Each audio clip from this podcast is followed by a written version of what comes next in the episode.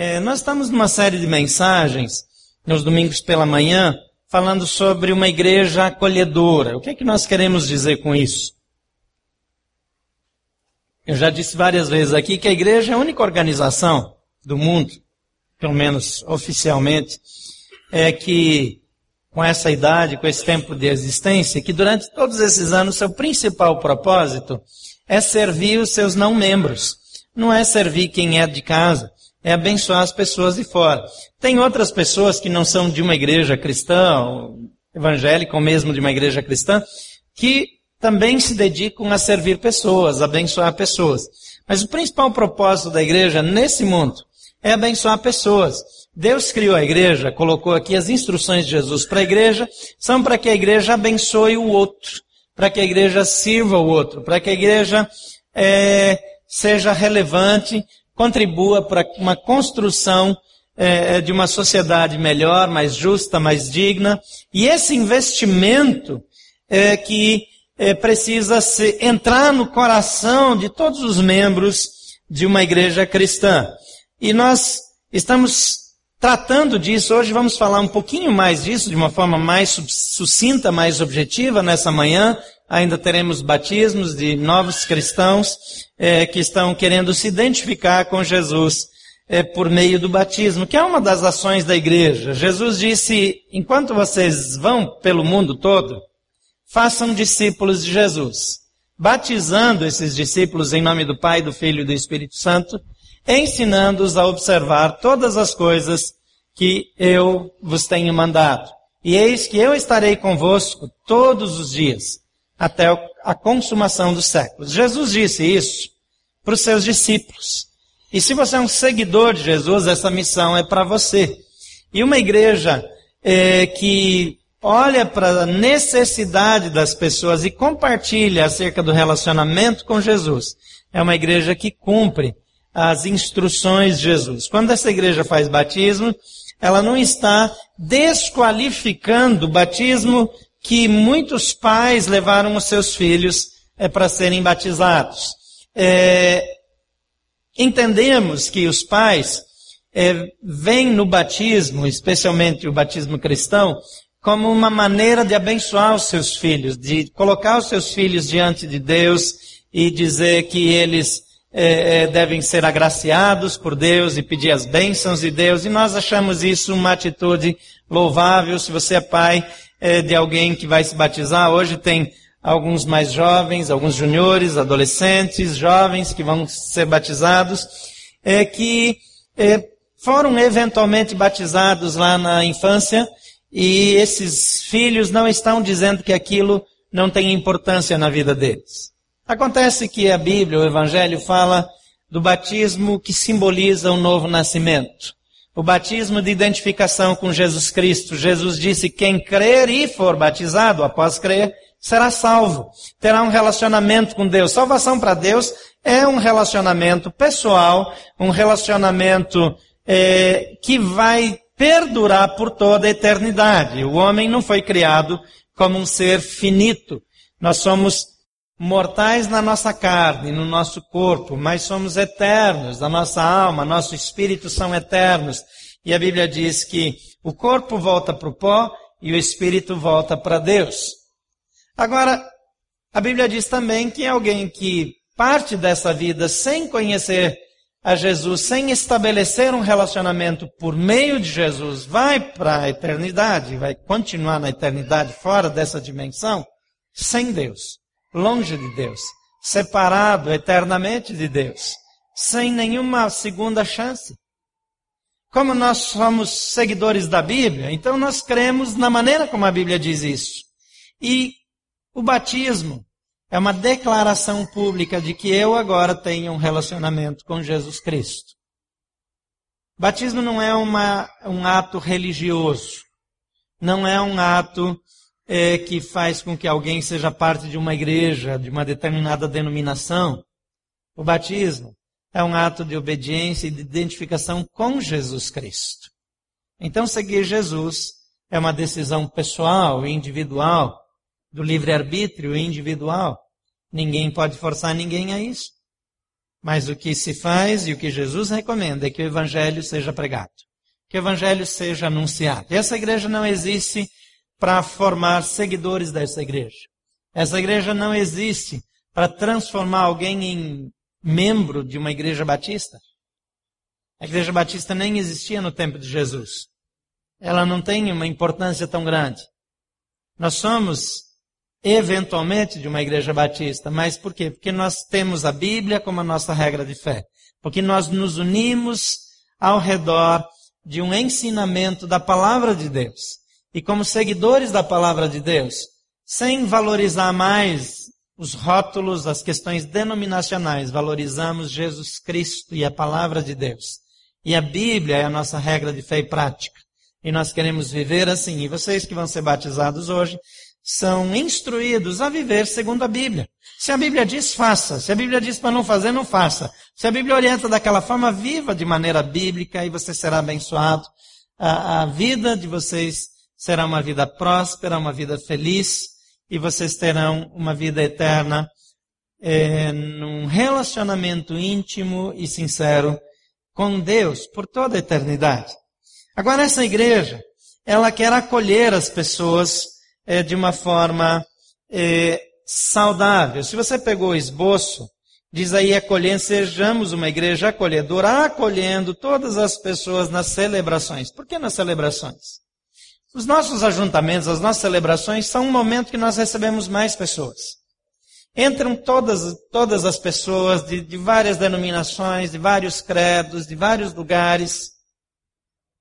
E a cerne do Evangelho é repartir amor. É amar as pessoas. É amar ao próximo. Algumas pessoas vão para uma igreja porque elas estão é, precisando de uma palavra. Algumas pessoas vão para uma igreja porque elas estão buscando amigos. Algumas pessoas vão procurar um grupo qualquer porque elas não conseguem mais ficar sozinhas, estão com desesperança. E algumas pessoas vão porque elas têm vontade de ouvir de Deus e querem conhecer alguma coisa diferente, mas não importa a razão. O que importa aqui é como você se relaciona com o próximo. Aqueles que seguem ah, os devocionais do Oswald Chambers, aquele livro Tudo para Ele, ontem, por engano, a Tuca leu um devocional de um mês atrás, eu estava só 30 dias atrasado, e ficou com a impressão de, nossa, como o ano passa rápido, eu li isso no ano passado, parece que foi ontem, né? Esse ano passou, parece que foi um mês só. E, e foi mesmo. E, e, naquele, naquele texto do mês passado, é, ele fala sobre como nós é, devemos deixar a presença de Jesus fazer com que nós amemos as pessoas que não são parecidas conosco. É natural nós gostarmos mais de algumas pessoas do que de outras. Nós nos identificarmos mais com uma, algumas pessoas do que com outras, porque nós somos pessoas diferentes, isso é normal. Agora, Jesus coloca essa diferença em segundo lugar. Porque a Bíblia diz é, em 1 João que Deus é amor. E aquele que ama é nascido de Deus e conhece a Deus, porque Deus é amor. E quem não ama, não conhece Deus. O texto vai dizer até que aquele que diz que ama a Deus, mas não ama o seu próximo, é mentiroso. Agora, amar na Bíblia é tratar bem. Não é sentir uma paixão, uma emoção é, é, que, que deseja estar perto da pessoa o tempo todo. É tratar uma pessoa com a qual eu não tenho afinidade nenhuma, da mesma maneira como eu trato aquela pessoa com a qual eu tenho toda afinidade. Todos nós gostamos e precisamos estar junto com amigos com os quais nós temos afinidade. Pelo menos algum tempo. No mínimo uma vez por semana. Senão a gente cansa. Mas nós precisamos aprender a amar e cuidar das pessoas, independentemente do temperamento, do estilo. Isso é ser igreja acolhedora. Igreja não é um prédio, não é um auditório, não é uma organização. Igreja é o ajuntamento do povo de Deus. Eu faço parte da igreja de Cristo, onde quer que eu esteja, no mundo, em qualquer lugar. Frequentando um grupo como esse, ou não frequentando nenhum, eu ainda sou parte da igreja de Jesus Cristo. A segunda abordagem é que nós queremos ser acolhedores, suprindo as necessidades da nossa comunidade. Quando nós apoiamos e, e, e tratamos é, de promover eventos como a Cristolândia, como o centro de recuperação que o pastor Paulo dirige. A Cristolândia, em poucos meses, já é o segundo terceiro maior movimento de recuperação de, de usuários de crack aqui de Brasília. Até o fim do ano vai ser o maior do Distrito Federal. Até o final do ano que vem talvez vai ser o maior do Centro-Oeste. Mas por que, que nós temos que nos importar em ir lá e tirar alguém que, que mora na rua, que dorme na sarjeta, que, que é usuário de crack, que ataca, às vezes rouba, às vezes ameaça, porque no desespero pela droga, eventualmente faz coisas que, que não deveria fazer, que na crise de abstinência fica violento. Porque Jesus ama aquelas pessoas. Não é porque talvez um dia uma delas venha para essa igreja, talvez nunca venha. Mas elas podem ir para o céu com Jesus. Gente por quem Jesus morreu. Nós temos uma crise de segurança aqui no DF. Se nós abençoarmos as pessoas, se nós levarmos a mensagem de Jesus, nós vamos ajudar a controlar a violência um homem violento, um assassino, alguém que pratica crimes, quando encontra com Jesus, é uma pessoa totalmente transformada. Nós não seguimos o Evangelho só porque nós gostamos da teoria. É porque nós vemos o efeito do Evangelho na vida das pessoas. Quantas pessoas foram libertas, eram adictos, usuários né, de drogas, de álcool? Quantos eram adúlteros? Quantos eram mentirosos? Quantos eram desonestos? Mas depois que Jesus entrou na vida, isso mudou. Não foi uma igreja que mudou. Não foi a doutrina de uma igreja. Não foi o cuidado de alguma igreja. Foi a palavra de Deus. A Bíblia diz: Conhecereis a verdade, a verdade vos libertará. E Jesus diz: A minha palavra é a verdade. E em outra ocasião ele diz: Eu sou o caminho, a verdade e a vida. A verdade divina liberta. Quando nós não sabíamos é, que lavar as mãos é, evitava doenças, a maioria das pessoas não lavava as mãos antes das refeições. A maior revolução da medicina do último século foi descobrir que lavar as mãos antes das refeições é, é, pode garantir saúde. Eu sei que a gente está vendo tanta tecnologia, mas eu falo em termos de, de, evitar doenças e mortalidade. Isso não é uma coisa que eu pensei. É, isso é fonte de pesquisa. Coisa simples. Descobrir a verdade faz a gente mudar. Conhecer a verdade de Deus muda a nossa vida, muda a nossa história. Mudou a sua vida, mudou a minha vida e continua mudando a vida de pessoas ao longo dos anos. O cristianismo foi combatido, as Bíblias foram queimadas em praça pública, é, filósofos disseram que a Bíblia ia desaparecer em poucos anos, e tanta coisa foi feita para desqualificar a palavra de Deus. Mas ela continua aí, abençoando, salvando, transformando e quem experimenta muda e muda para melhor. A igreja existe para suprir as necessidades da nossa cidade, do nosso povo. Quando a gente faz boas obras, seja onde for, não são só as ações oficiais da igreja como organização, mas você, como filho de Deus, onde você está, quando você estende a mão, você cumpre o chamamento de Cristo. E a Bíblia diz, Jesus disse, está registrado na Bíblia, que nenhum copo d'água que entregue em nome dele vai ser esquecido. Nós não fazemos isso para receber recompensas. Fazemos porque Jesus habita em nós. Porque o amor dele vem para a nossa vida.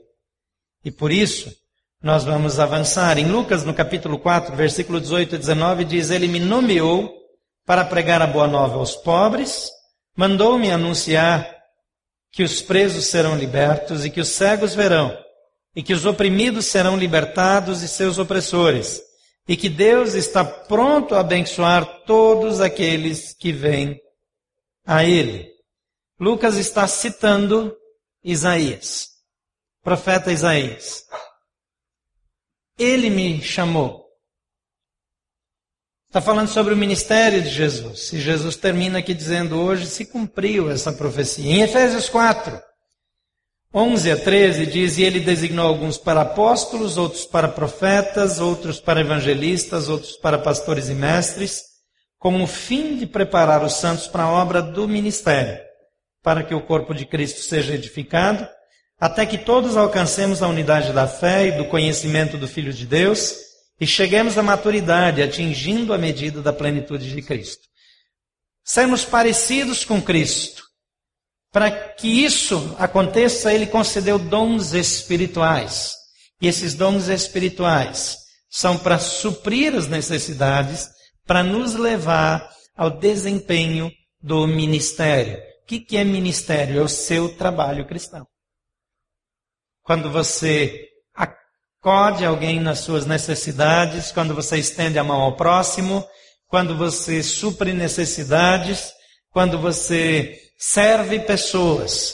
Esse é o ministério cristão. O objetivo dele designar alguns para apóstolos, profetas, evangelistas, pastores e mestres é para preparar os santos, aqui está falando todos os que são declarados santos, todos aqueles que foram justificados, santificados em Cristo, não que se tornaram pessoas sem pecado, mas que espiritualmente foram assim declarados para o exercício do ministério, para servir pessoas. Todo investimento divino em nós para abençoar pessoas. Em terceiro lugar, praticando o altruísmo e pagando o preço. Há um preço a pagar. Há um, há um preço a ser pago quando nós queremos eh, viver as verdades do Evangelho. Jesus diz: eh, quem quer me seguir, tome a cada dia a sua cruz, diariamente a sua cruz, e me siga. Não é simplesmente dizer, ok, eu gosto da ideia é tomar essa decisão diariamente. É agir diariamente baseado nos princípios bíblicos. É tolerar pessoas que, para mim, naturalmente seriam intoleráveis. É continuar orando é, pelos políticos que são corruptos e esperando que Deus nos abençoe com novos políticos é, mais saudáveis é assistir aquelas sessões do Supremo e continuar orando pelo Lewandowski. É não desistir de ver um mundo melhor. É continuar esperando, agindo, investindo, pagando o preço para que as mudanças aconteçam. Discípulos de Jesus. Jesus disse: naquele texto que eu já citei, negue-se a si mesmo. Se alguém quer ser meu discípulo, negue-se a si mesmo. Isso é altruísmo. Deixe as suas necessidades em segundo, em terceiro lugar. Deixe as suas necessidades em segundo plano.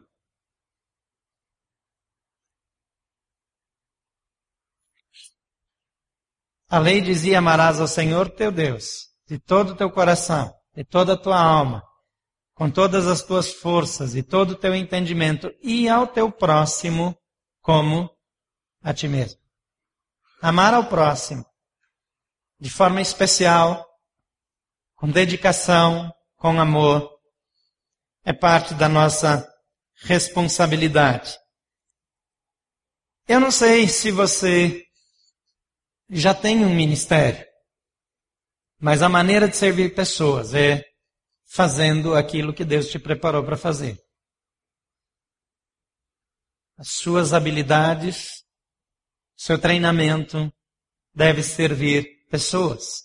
E a Bíblia diz que isso dá fruto para a eternidade. Algumas pessoas eh, preferem gastar a sua energia servindo a si mesmos.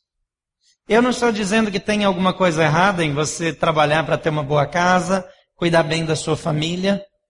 É bênção quando nós podemos fazer isso. Mas a Bíblia diz: inclua as pessoas, envolva as pessoas.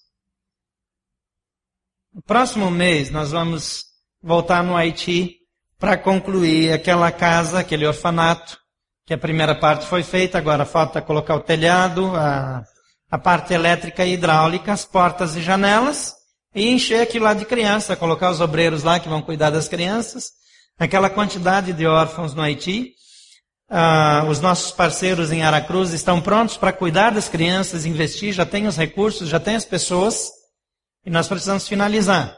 Mas por que nós precisamos nos importar com crianças que nós não conhecemos?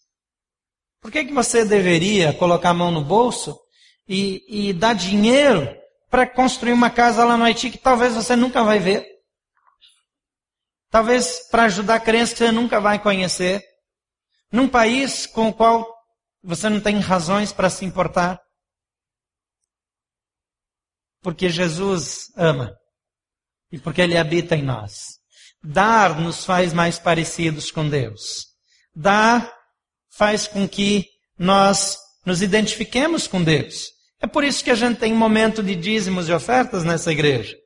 Eu sei que você conhece igrejas que se especializaram em recolher recursos, em captar recursos para enriquecer alguns poucos. Aquelas igrejas funcionam como uma grande empresa que tem um diretor ou um dono e ele fica com esse dinheiro. E se você frequenta uma igreja dessas, eu diria que é bom você avaliar bem esse negócio, né? Porque um lugar assim alimentar os sonhos de uma pessoa, isso não é o princípio bíblico. Quando Deus fala que eu devo dar dinheiro, não é para enriquecer uma pessoa. É para abençoar todas as pessoas. A igreja primitiva tinha tudo em comum. As pessoas viviam num sistema comunitário onde aqueles que eram mais pobres eram supridos com recursos daqueles que tinham mais e tudo era repartido. E assim ninguém tinha falta de coisa alguma. Lógico que isso logo criou um problema e alguns não queriam mais trabalhar. Diziam, não, nessa igreja é bom, aqui a gente fica e, e a gente recebe o suficiente. Então veio uma instrução que quem não trabalha que também não coma para não ser pesado para os outros. Aí quando chegou a ordem de ficar sem comer, então o povo deu jeito de trabalhar. Sempre vão haver distorções. Sempre vai haver coisa errada. Você vai chegar em qualquer igreja, em qualquer lugar, você vai ver alguma coisa que não é como deveria ser. Mas a igreja que nós devemos fazer parte a igreja de Jesus. Nosso compromisso não tem que ser com um, uma organização humana, mas muito mais com uma organização espiritual. Recursos são sim necessários para abençoar pessoas. Se a gente vai comprar comida para atender pessoas que estão com fome, precisamos de dinheiro. Eu conheci o seminário em Havana que prepara mais de 600 alunos para servir pessoas ao redor do país. As igrejas em Cuba, com tanta restrição de liberdade, elas, o pouquíssimo dinheiro que tem o salário de uma pessoa chega normalmente, no máximo, a 20 dólares por mês. Isso é, um, é o topo em Cuba. Então, se você for um médico altamente especializado, se você tem um doutorado, alguma coisa, talvez você chegue a 28 dólares. Agora, eles estão pegando aquele dinheirinho deles para cuidar das pessoas idosas cujos filhos fugiram do país. Alguns morreram tentando fugir no Golfo. Outros sobreviveram estão isolados da família e ficaram velhos sozinhos num país. Eles não têm para onde ir. Eles não têm ninguém para cuidar deles. Então quem cuida dessas pessoas? A igreja pobre de Cuba, que não tem dinheiro. Então, quando nós que temos uma condição boa, estendemos a mão para aquelas pessoas, nós estamos sendo parecidos com Jesus. Jesus amou tanto que deu o seu único filho. Ele deu o que ele tinha de melhor. Dá nos torna parecidos com Deus. A segunda razão pela qual nós damos é porque é, dar é o antídoto para o materialismo. É muito fácil sermos engolidos pelo materialismo. E quando nós damos, nós olhamos para os outros, olhamos para as necessidades dos outros, investimos nos outros. Então nós vamos continuar, mesmo que isso pareça ruim, alguém vai chegar e dizer, nossa, essa igreja fica pedindo dinheiro para as pessoas. Sim, nós vamos continuar dando oportunidade para quem quiser voluntariamente contribuir. Assim como eu faço, assim como você faz. Por quê? Porque nós queremos fugir do materialismo e abençoar pessoas que Jesus ama. Gente por quem Jesus morreu. Nós fazemos o possível para tratar as pessoas bem. Fazemos o possível, mas sabemos que Deus pode fazer mais através de nós. Se dependemos de nós mesmos, o que faremos é pouco. Mas quando olhamos para Jesus e deixamos Deus agir por meio de nós, então nós temos recursos.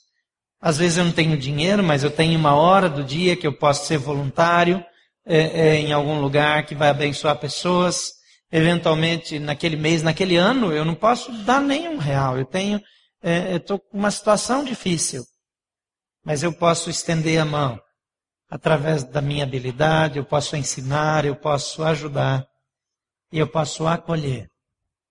Quando foi a última vez que você veio para uma celebração como essa e conversou com duas ou três pessoas que você nunca viu antes? Levanta a mão. Quem fez isso esse mês? Esse mês conversou com duas ou três pessoas aqui. Bem menos da metade. Não é por falta de gente que você não conheça. Não é verdade?